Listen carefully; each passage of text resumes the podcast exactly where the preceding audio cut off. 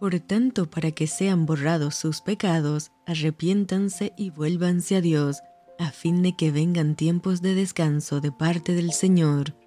Te saluda tu amiga Merari Medina. Bienvenidos a Rocío para el Alma. Lecturas devocionales, la Biblia. Job capítulo 21.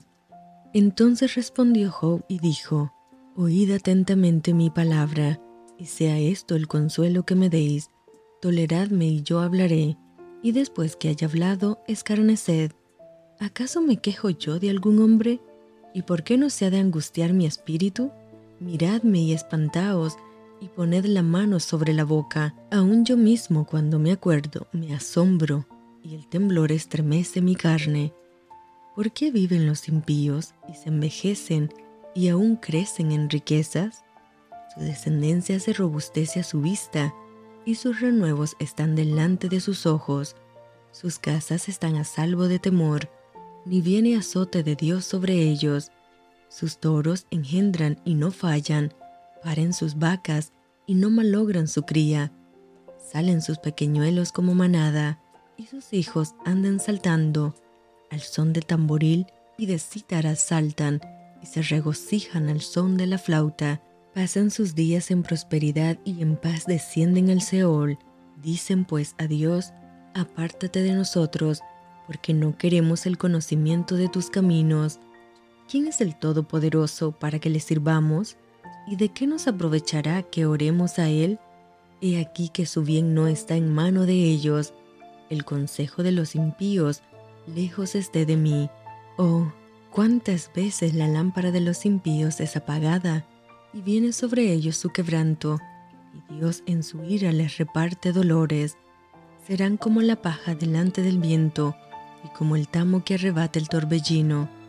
Dios guardará para los hijos de ellos su violencia, le dará su pago para que conozca, verán sus ojos su quebranto, y beberá de la ira del Todopoderoso, porque ¿qué deleite tendrá él de su casa después de sí, siendo cortado el número de sus meses? ¿Enseñará alguien a Dios sabiduría, buscando él a los que están elevados?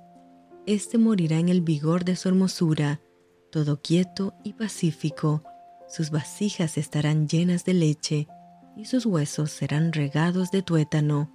Y este otro morirá en amargura de ánimo, y sin haber comido jamás con gusto.